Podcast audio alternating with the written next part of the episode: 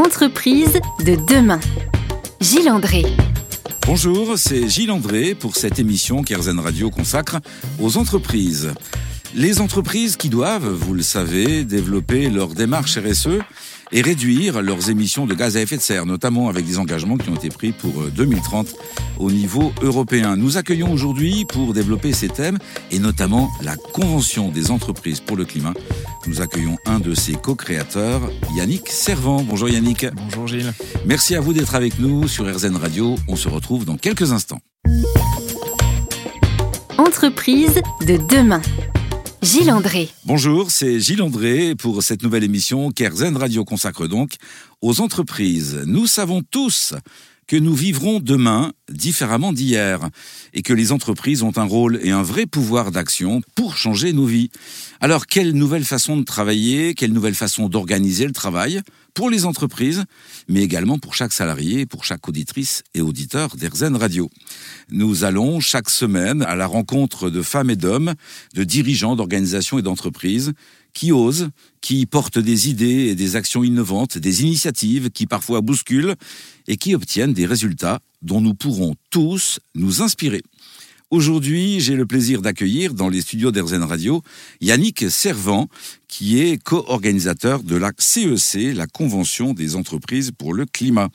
Bonjour Yannick.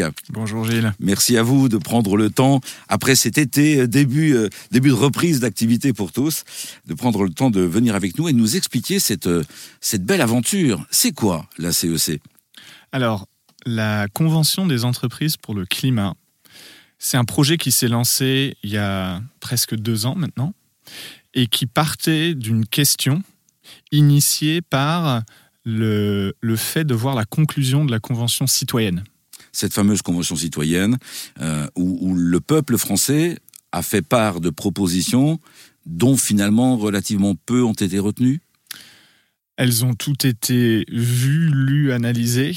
Beaucoup ont été vidées de leur, euh, intention de, de, de, là où elles plaçaient les curseurs. Il y a pas mal de propositions de choses qui sont sorties légistiquement, mais effectivement, en termes d'ambition, on n'est plus du tout sur la même chose. Et ce qui était le déclencheur pour nous, ça a été, et notamment pour euh, Eric, l'initiateur du, projet, euh, c'était de voir cette conclusion, notamment dans le rapport de la Convention citoyenne. Il y avait une invitation euh, au monde de l'entreprise, au monde économique, à prendre toute sa part dans la transition. Et la question qu'on portait en nous, le petit groupe qui a lancé l'initiative, bah, c'était de se demander à quoi ça ressemblerait. Tous, toutes, à notre façon, dans nos différents parcours professionnels, on avait vécu la, dissonance entre euh, l'information reçue, le changement constaté, le discours de l'entreprise en externe, en interne et ce qui était effectivement fait. Donc on avait tous cette impulsion de se dire mais OK, il faut que ça change, on sait que ça, ça doit venir de l'entreprise, une grande part qui doit venir de l'entreprise, ce n'est pas en train de se faire, on a un peu de temps devant nous, essayons quelque chose. Alors des gens comme Éric Duverger, vous-même, vous vous réunissez et vous impulsez cette convention. C'est quoi l'effet déclencheur? Euh, La volonté, l'objectif, on l'a bien compris. Euh, qu'est-ce qui fait que vous réussissez à réunir 150 chefs d'entreprise qui représentent plusieurs centaines de milliers de salariés, donc des grandes entreprises, il y a des petites aussi, tout secteur d'activité. C'est pas facile de faire bosser des chefs d'entreprise ensemble. C'est des gens qui ont un certain ego, une certaine, comment dire, autonomie, manière de faire. Et là, vous les mettez tous dans le même bateau. Bravo. Bah, merci. Et comment on fait? Bah, Ça a été. Il y a eu différentes phases dans le projet CEC et il y a différentes phases qui s'ouvrent maintenant. Donc, si je fais un, récap rapide de ça, on s'est trouvé, on s'est regroupé à six pour euh, commencer à, créer le projet euh, entre octobre-novembre 2020. en fait, la phase de recrutement, elle a duré de janvier à août avec la convention elle-même qui démarrait en septembre. Donc c'était assez long et ça s'est fait en différentes phases et il y a vraiment eu une progression. Et là, chacun prend contact avec, euh, j'imagine, ses, premières relations pour mobiliser un petit peu son premier cercle. Oui, absolument. Et euh, Eric euh, avait passé 23 ans chez Michelin. Moi, je venais du monde de la start-up. Il y avait Armel, qu'on a entendu sur, sur effectivement. Et c'est comme ça que ça se fait au début.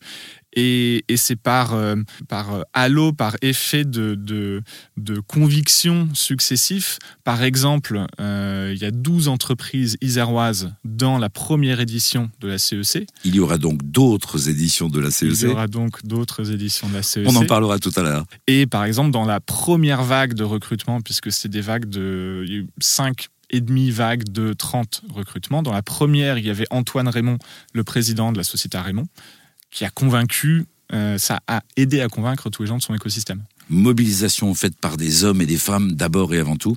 Et puis le fonctionnement, eh bien nous en parlons dans quelques instants sur RZN Radio. Entreprise de demain. Gilles André. Aujourd'hui sur RZN Radio, dans le cadre de cet accueil que nous réservons aux entreprises, nous accueillons Yannick Servant, qui est donc co-organisateur de la CEC, la Convention des entreprises pour le climat. Après la phase de recrutement que vous nous avez décrite tout à l'heure, Yannick, euh, on évoque le fonctionnement. Vous vous êtes réunis plusieurs week-ends, environ un week-end de toutes les six semaines, si j'ai bien compris, et ça est allé sur huit ou neuf mois. Plusieurs centaines de personnes qui ont consacré plusieurs week-ends sur une année à cet objectif de transformer l'entreprise, mais vraiment de la transformer. Comment on fait pour fédérer des acteurs qui ont l'habitude d'être des décideurs, des patrons? Parce que c'est hyper important de préciser que c'est pas quelque part n'importe quel type de personnes qui ont consacré six fois deux jours et demi, et même plus parce qu'il y a eu de l'intercession, ils sont retrouvés, euh, plein de choses. Euh, on parle bien de dirigeants d'entreprise. Euh, et une chose importante, c'est que dans le recrutement de, du collectif de dirigeants, donc 150 entreprises, 150 dirigeants en binôme avec un rôle qu'on appelait le Planet Champion, souvent directeur, directrice RSE, mais plein d'autres fonctions qui exerçaient, ce rôle-là, c'était une démarche volontaire.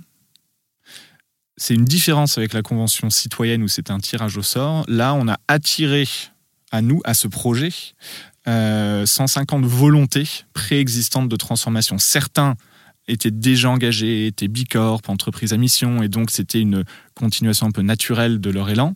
D'autres euh, étaient, par exemple, dans des activités qu'ils savaient être incompatibles avec les limites planétaires, mais pour autant n'avaient aucune idée de par où commencer, que faire pour se réinscrire là-dedans. Et là, je pense à l'industrie de la viande, à l'industrie des transports. Euh, et donc, ces, personnes-là avaient l'élan nous, ce qu'on leur a fourni, c'est un cheminement et les outils pour travailler et le cadre pour travailler ensemble. Alors, ce qui est intéressant et dans ce que vous nous partagez, c'est que justement, la grande majorité de nos auditrices et de nos auditeurs font certainement partie d'entreprises où la prise de conscience des limites planétaires, euh, cette prise de conscience, elle est, faite. Et puis après l'été que nous venons de, vivre tous ensemble, euh, si on ne l'avait pas compris, là, on l'a vraiment eu euh, devant nous au quotidien. Comment faire? Dans quel sens prendre la question? Et c'est ce que vous avez permis de vivre à tous ces chefs d'entreprise.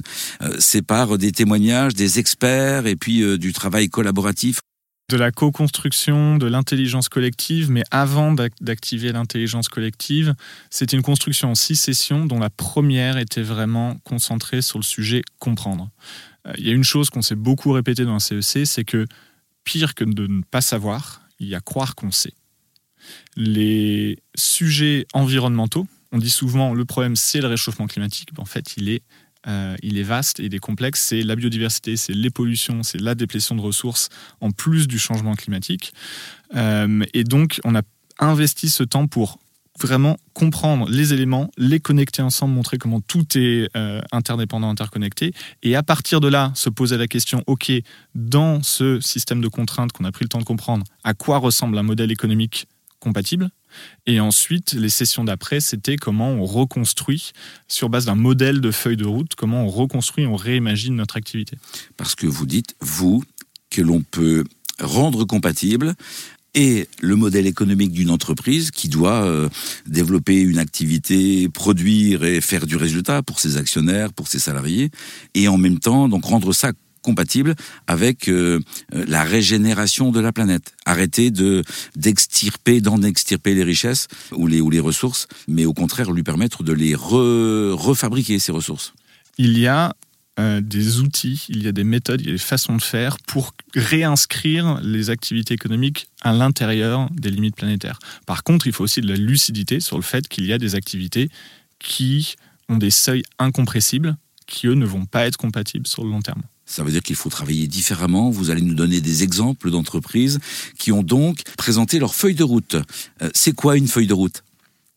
Alors la feuille de route dans le cadre de la CEC, c'est une présentation de trajectoire horizon 2030, mais certains sont allés plus loin, 2035, 2040, qui présente la transformation de l'activité. Faut surtout ne pas oublier pourquoi on le fait aussi. Euh, moi, j'aime pas euh, quand on parle de lutter contre le réchauffement climatique. Ce qu'on est en train de faire, c'est de lutter contre nous-mêmes, qui sommes la cause de la destruction environnementale.